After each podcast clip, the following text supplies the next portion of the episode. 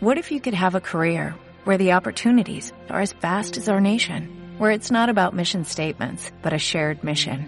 At U.S. Customs and Border Protection, we go beyond to protect more than borders, from ship to shore, air to ground, cities to local communities. CBP agents and officers are keeping people safe.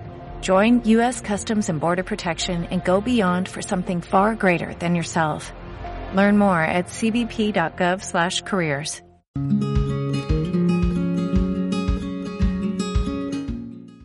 Dos continentes, dos hemisferios, dos profesionales unidos por una misma pasión, la jardinería. Bienvenidas, bienvenidos a un nuevo episodio del podcast de jardinería y paisajismo, el espacio en donde encontrarás conceptos, técnicas, estrategias y noticias del mundo de las plantas para que puedas tener tu jardín más lindo cada día. Hoy vamos a continuar con la multiplicación de las coníferas, en especial vamos a hablar de los injertos. Pero antes de ello, bienvenido Fernando, qué placer que estés de nuevo por aquí en el podcast. ¿Qué tal, Claudio? El placer es mío. ¿Cómo estás? ¿Cómo te encuentras? ¿Cómo van las cosas? ¿Cómo, ¿Qué te parece esto de que hayan inventado el mundo con dos hemisferios? Y la verdad que me tiene a, a mal traer porque ustedes están en pleno verano, pasados de calor, y aquí todo lo contrario. Ya los centros invernales ya están abriendo sus puertas, las temperaturas han bajado, los árboles ya están completamente desnudos y bueno, el frío se siente y estas inversiones de temperatura conocidas como heladas ya son cosa de todos los días. Me parece increíble cuando hemos conectado para empezar a grabar que estoy yo en camiseta de tirantes con el ventilador en la posición 3 y estás tú con forro polar y, y, y, con chaqueta. Me parece increíble. Me daba la sensación que estaba hablando con un viajero en el tiempo. O sea, una persona que hace seis meses en mi invierno eh, me estaba enviando un mensaje para que yo lo escuchara ahora en pleno verano. Es surrealista total, totalmente.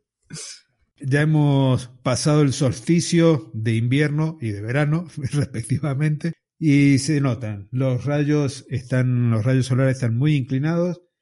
Los días ahora se nos empiezan a alargar muy de a poquito, imperceptibles, pero la verdad que las jornadas diurnas son bastante cortas. El sol entra a la habitación en donde yo grabo a partir de las 10, 10 y media de la mañana recién y durará una hora y ya no tengo más sol en esta habitación que mira hacia el este. Eh, ustedes tienen los días un poquito más largos y pueden aprovechar más horas para estar al aire libre. Sí, por supuestísimo. Eso, eso es lo bueno. Eso es lo bueno que tenemos aquí. Pero bueno, si, lo, si la Tierra hubiera sido plana, como decían en la antigüedad, creo que se solucionarían estos problemas, pero no, no hubo suerte. Bueno, Claudio, pues hoy, después de ponernos al día en cuanto a hemisferios, hoy lo que vamos a hacer es retomar el episodio de el último mes, donde empezamos a hablar de las, eh, bueno, de la reproducción de las coníferas, eh, donde hablamos de las semillas, donde hablamos de los esquejes, y cuando llegamos al apartado de los injertos dijimos, hombre, vamos a dedicarle un episodio en exclusiva a los injertos para hablar un poquito más en detalle sobre ellos. Así es, y hoy nos toca entonces cumplir con esa parte, con esa promesa que habíamos dejado sobre esta forma de, de propagación, que no es una multiplicación en sí, que son los injertos. Entonces, te cedo la palabra como para que empecemos ya con el desarrollo de, del episodio. Sí, bueno, lo primero sería saber eh, qué es un injerto, o sea, esta palabra qué significa. Y bueno, podríamos decir que es un método de propagación vegetativa, que no es lo mismo que un método de reproducción. Es un método de propagación vegetativa, porque se trata de un método artificial, y lo que vamos a hacer es coger una porción de tejido procedente de una planta, que es lo que vamos a llamar el, el injerto propiamente dicho, y lo vamos a unir esa porción de tejido a otra planta que ya está asentada, de tal modo que el conjunto de ambos, esa unión, crezca como un solo organismo. El injerto para qué se emplea? Pues se emplea sobre todo para propagar vegetales leñosos y normalmente se hace con una intención de uso eh, comercial. Pueden ser tanto árboles frutales como plantas ornamentales o como coníferas, como es el caso del episodio de hoy. El injerto se emplea para permitir el crecimiento de las variedades pues que tienen un valor comercial especial, ¿no? Que son plantas que son demandadas por el mercado y que por tanto van a producir negocio al productor. Y entonces lo que se hace es aprovechar la mayor resistencia del pie usado de la planta ya sentada, la planta que tiene las raíces en tierra asentadas. Vamos a aprovechar que esa planta sea lo más resistente posible y así asegurarnos de las características mm, que las características productivas de ese ejemplar se van a mantener inalteradas y le vamos a aplicar ese tejido mediante el injerto para entonces conseguir eh, bueno una buena simbiosis entre, entre ambos, ambos tejidos para crear un, una única planta mucho más productiva o mucho más interesante comercialmente. En el caso de, de los híbridos, tienen una peculiaridad y es que tienen el, eh, el, número cromosómico, lo tienen impar. Y entonces eso hace que sean estériles por naturaleza. Entonces, en el caso de los híbridos, la propagación vegetativa es la única manera de reproducción o de propagación, mejor dicho, eh, posible. Y más raramente el injerto también se utiliza para unir más de una variedad en el mismo patrón. O sea, por ejemplo, en un mismo árbol frutal tener varios árboles frutales. Esto es más raro, pero también se hace. Y así se consigue pues un único árbol que da diferentes tipos de frutos o diferentes flores de diferentes características. Continuando con los injertos, estos son solamente posibles entre especies que están muy estrechas o bastante estrechas entre sí. Porque si no pasa esto, si no hay una familiaridad tan cercana, los tejidos van a resultar incompatibles y esa conexión vascular que necesitamos para que sobreviva el injerto no se da. Normalmente el límite está dado por la pertenencia a un mismo género, aunque podemos llegar a encontrar algunas excepciones en donde no hace falta que estén tan estrechamente emparentados.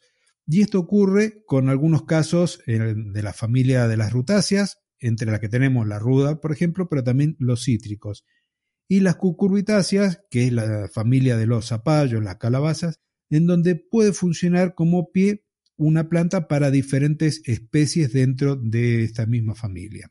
En la mayoría de los casos, una de las variedades se va a seleccionar como raíz por su resistencia y el tallo de la especie elegida como variedad que se injerta sobre esta base.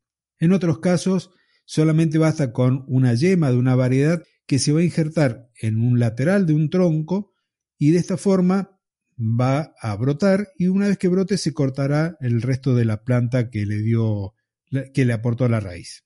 Bueno, pero vamos a ver, en esto del injerto la pregunta es ¿todo vale? ¿Podemos coger cualquier porción de planta e injertarla en otra planta y, ya está? ¿Y va a funcionar? Pues lamentablemente no. Tenemos que hablar de compatibilidad y también tenemos que hablar de incompatibilidad, ya que la capacidad de, de que dos plantas que sean diferentes sean injertadas entre sí para producir con éxito una unión y para desarrollarse satisfactoriamente como una planta única, compuesta, esa, esa capacidad solo va a ocurrir en ciertas ocasiones y en esas ocasiones es cuando vamos a hablar de compatibilidad. Y por supuesto, cuando va a ocurrir lo contrario, vamos a decir que son plantas incompatibles para hacer injertos. Y esto es en la mayoría de los casos.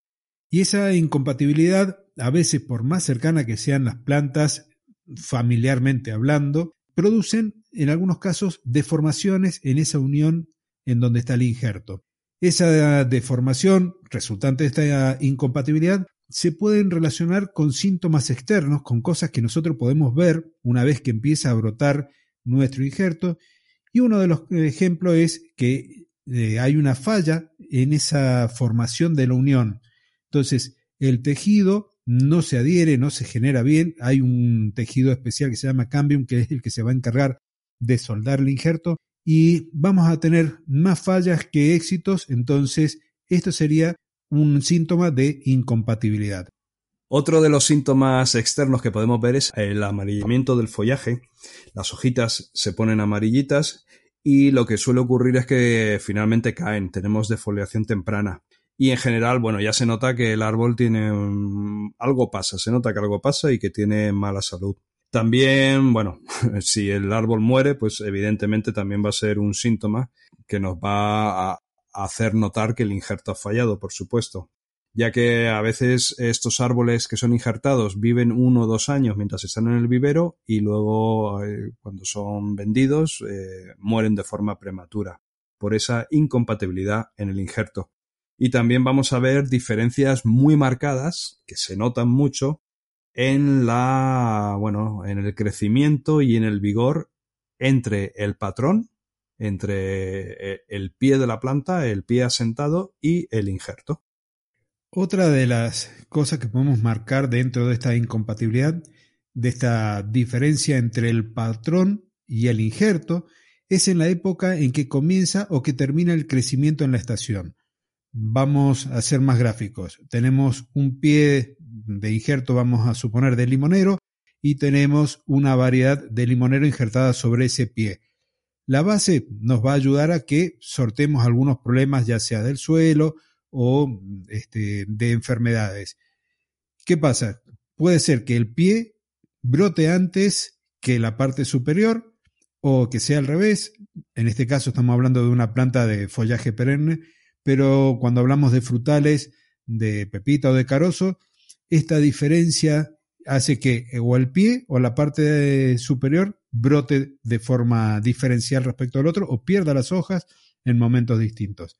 Esa es una de las cosas que podemos nosotros encontrar en esta incompatibilidad. Y la otra es el desarrollo excesivo en la unión del injerto, ya sea para arriba o por debajo. Si el pie crece mucho más que el injerto, vamos a tener lo que se llama cuello de botella, que parece una botella de vino de tres cuartos en donde la parte superior es más delgada, o puede ser exactamente al revés, como si fuese una botella boca abajo en donde el injerto crece mucho más. Y esto es una indicación entonces clara de incompatibilidad que después va a terminar con la ruptura del árbol en el punto de unión. Y en particular han estado, cuando ya ha estado llevando algunos años de crecimiento, y esa ruptura va a ser completa, o sea, se pierde totalmente la parte del injerto. Como la incompatibilidad es, digamos, un poquito como lo más importante, lo, lo más importante en los injertos, porque es cuando falla el injerto y es lo que nos preocupa, Fíjate que de compatibilidad no estamos hablando todavía. Entonces, eh, se tiende a decir que hay diferentes tipos de incompatibilidad, o sea, se intenta encasillar la incompatibilidad en diferentes grupos o tipos, donde uno es la incompatibilidad localizada, el segundo sería la incompatibilidad translocada y en tercer lugar sería la incompatibilidad de origen viral. Pues bueno, en lo que respecta a la primera, a la incompatibilidad localizada, aquí lo que se incluyen son esas combinaciones de tejidos en las cuales las reacciones de incompatibilidad aparentemente dependen del contacto mismo, del contacto mismo entre los tejidos, entre el patrón y el injerto. Y usando un patrón intermedio se puede llegar a superar estas manifestaciones de incompatibilidad localizada. Y hablando de eso, pasamos a la traslocada. Y aquí se incluyen los casos en donde la condición incompatible ya no se puede solucionar por un injerto intermedio. Y para explicar esto es cuando nosotros tenemos que la planta que nos interesa, vamos a llamarla con la letra A, no es compatible con el pie de injerto, que le vamos a nombrar con letra B, no hay una compatibilidad directa, se utiliza una porción de otra planta de las mismas especies como comodín que tenga compatibilidad por un lado con el pie de injerto y por el otro lado con el injerto. Y esto es el injerto intermedio. Entonces nos quedaría la secuencia ACB, es decir, la parte que nos interesa, el injerto intermedio que sería nuestro comodín para que se pueda unir con la base o con la raíz.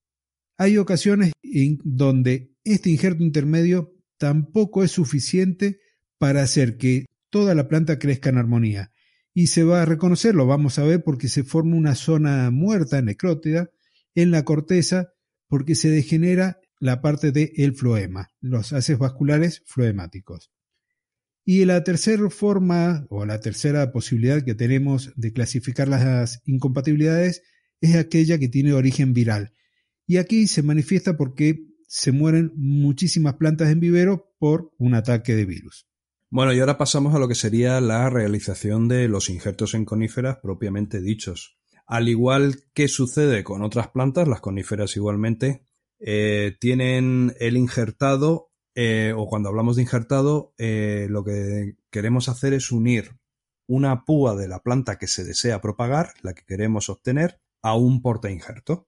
Vamos, lo que llevamos hablando desde el inicio del episodio. Y este método se utiliza cuando por ejemplo, no hay semillas disponibles de esa planta que nosotros queremos propagar. Esto ocurre, por ejemplo, con los cultivares. O estas, estas semillas son inapropiadas, no, no son, no van a tener éxito. Y también es muy interesante utilizar los injertos, pues, en el caso de las coníferas que son muy difíciles de enraizar o cuyo desarrollo a partir de esquejes va a ser, o ya sabemos que va a ser demasiado pobre como por ejemplo esto le ocurre a la picea del Colorado, la preciosa Pigea pungens. En este tipo de injertos, la principal tarea del patrón va a ser la de proporcionar las raíces. Esto es fundamental, más que lo que podríamos pensar eh, como función de controlar el desarrollo de la corona, como puede ocurrir en el caso de los frutales. Y las dos mejores estaciones para poder llevar a cabo estos injertos son a finales del invierno lo cual va a resultar eh, generalmente adecuado para la mayoría de las coníferas, y a finales de verano, en donde es el momento ideal para injertar la Picea pungens. ¿Y cómo hacemos para hacer la elección del porta injerto y de la púa? O sea, de los dos elementos que intervienen en, en el injerto. Pues hablando del porta injerto, lo normal es que sea una planta más o menos de unos dos años. Por supuesto que sea compatible con la púa, compatible con ese tejido que vamos a injertar. De hecho, lo mejor es utilizar siempre un ejemplar lo más cercano posible a la púa que queremos propagar. Existe la opción a veces de injertar géneros diferentes. Por ejemplo, esto ocurre cuando queremos injertar un alerce, un larix, que se puede injertar en una planta del género pseudosuga. Pero en cualquier caso, la púa debe presentar un desarrollo similar al portainjerto. Si no es así, habrá un desequilibrio en la unión y las plantas se convertirán en incompatibles. Y para mejorar los resultados, lo que es conveniente es plantar el patrón algunos meses antes de que se vaya a producir el injerto. Esto nos va a permitir o nos va a asegurar que tengamos una planta bien enraizada y aunque todavía no esté bien anclada en la maceta donde tengamos nuestra planta. En el caso de aquellas que las vamos a injertar a finales de invierno, es importante colocar los patrones bajo cubierto a mediados de estación y ayudarlos a que desarrollen raíces, manteniéndolos siempre a una temperatura más bien baja, entre 10 y 15 grados. También es posible utilizar un porta injerto de raíces desnudas para el injerto hacerlo en invierno. Pero la selección del material para la púa, para el tejido que vamos a injertar, ha de ser escrupulosa ya que es muy importante, debido a la tendencia que tienen los tallos laterales a crecer solo lateralmente y por tanto al crecer solo en esa dirección no nos van a servir. Deberíamos eh, coger eh, de la corona externa superior eh, vástagos que veamos que sean vástagos guía, que por supuesto estén sanos, que tengan entre 8 y 15 centímetros de longitud y que sean de esa estación en curso o en algunos casos también puede ser de la estación anterior. Los vástagos que son más delgados, de cipreses o de pinos, también suelen funcionar bastante bien. Para realizar el injerto en invierno hay que recoger las púas de las coníferas en pleno periodo de latencia, esto es, entre principios y mediados de invierno. Y luego las tenemos que almacenar en bolsas de plástico, en la heladera, en un frigorífico, para evitar que se deshidraten y para conservarlas a una temperatura que esté alrededor o levemente por debajo de los 4 grados centígrados. En cambio, si queremos injertar en verano, vamos a recoger las púas por la mañana, las guardaremos en una bolsa plástica o en algún otro recipiente a la sombra para que no pierdan la humedad y luego podamos usarlas en nuestro injerto. Vale, y si ya pasamos al, proceso de injertar, ¿cómo se injerta una conífera? Pues la técnica más utilizada es la que se llama la del injerto de empalme lateral externo.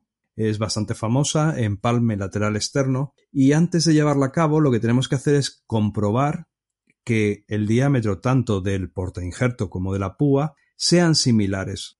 Hay que eliminar los brotes laterales, hay que pinzar las acículas de la base del patrón, pero sin extraerlas, de modo que así consigamos que la savia se dirija hacia arriba y entonces favorezca la cicatrización del injerto. Debemos cortar un fragmento de madera del patrón lo más cerca posible de la base, de forma que se pueda injertar la púa y debemos eliminar las hojas de la parte inferior del tallo de esta, recortando su forma para que encaje con el patrón. No tenemos que cortar hasta el cambio, ya que ello va a afectar la capacidad del patrón para formar la callosidad y para que el injerto tenga éxito.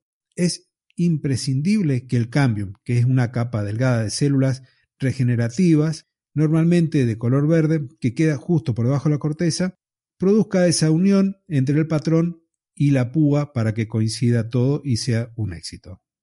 Pero ¿qué pasa si al hacer el corte en el patrón lo hacemos un poquito más ancho del el tamaño que tiene la púa?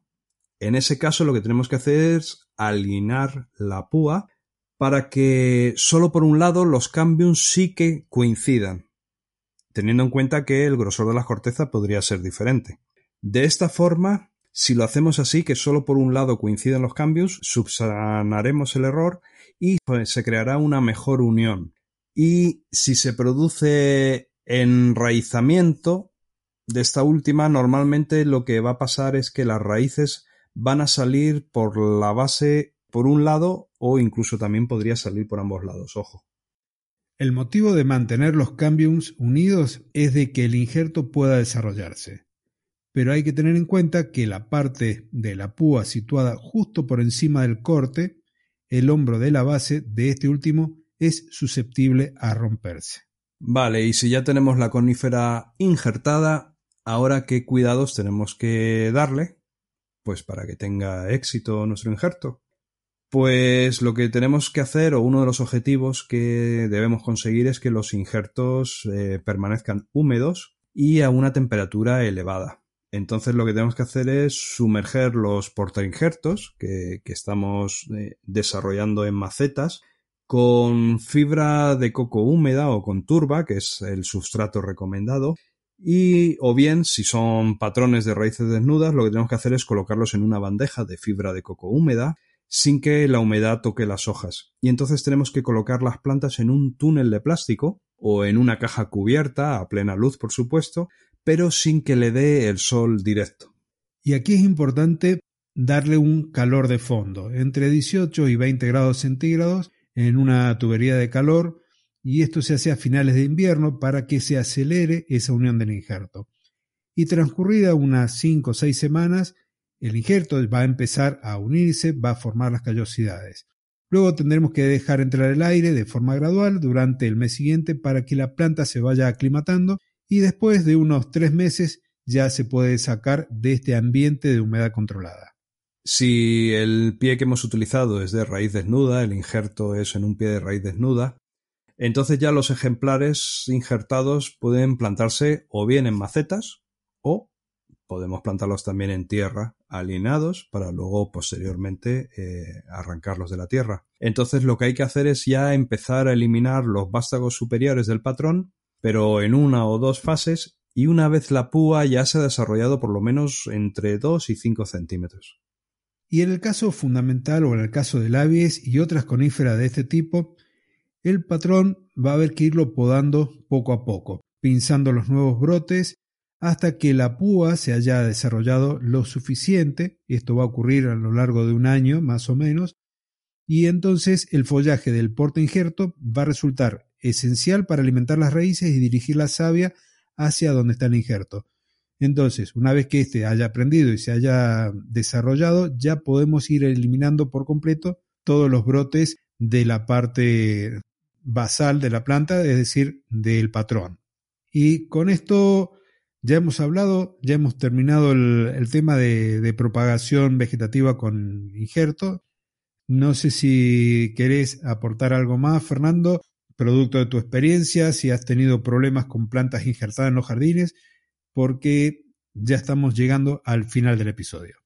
No, más que nada destacar o resaltar que yo creo que dentro de todo el mundo de la jardinería, bueno, que es vasto, es amplio el mundo de la jardinería, pero yo creo que el tema de reproducir plantas, obtener plantas, eh, yo creo que es de las cosas más bonitas, más bonitas que tenemos los que amamos la jardinería y los que nos dedicamos, ya sea como hobby o de forma profesional, porque mm, no lo sé, no lo sé, pero e, es precioso obtener plantas de semillas, obtener plantas eh, a través de, esquejes, de injertos.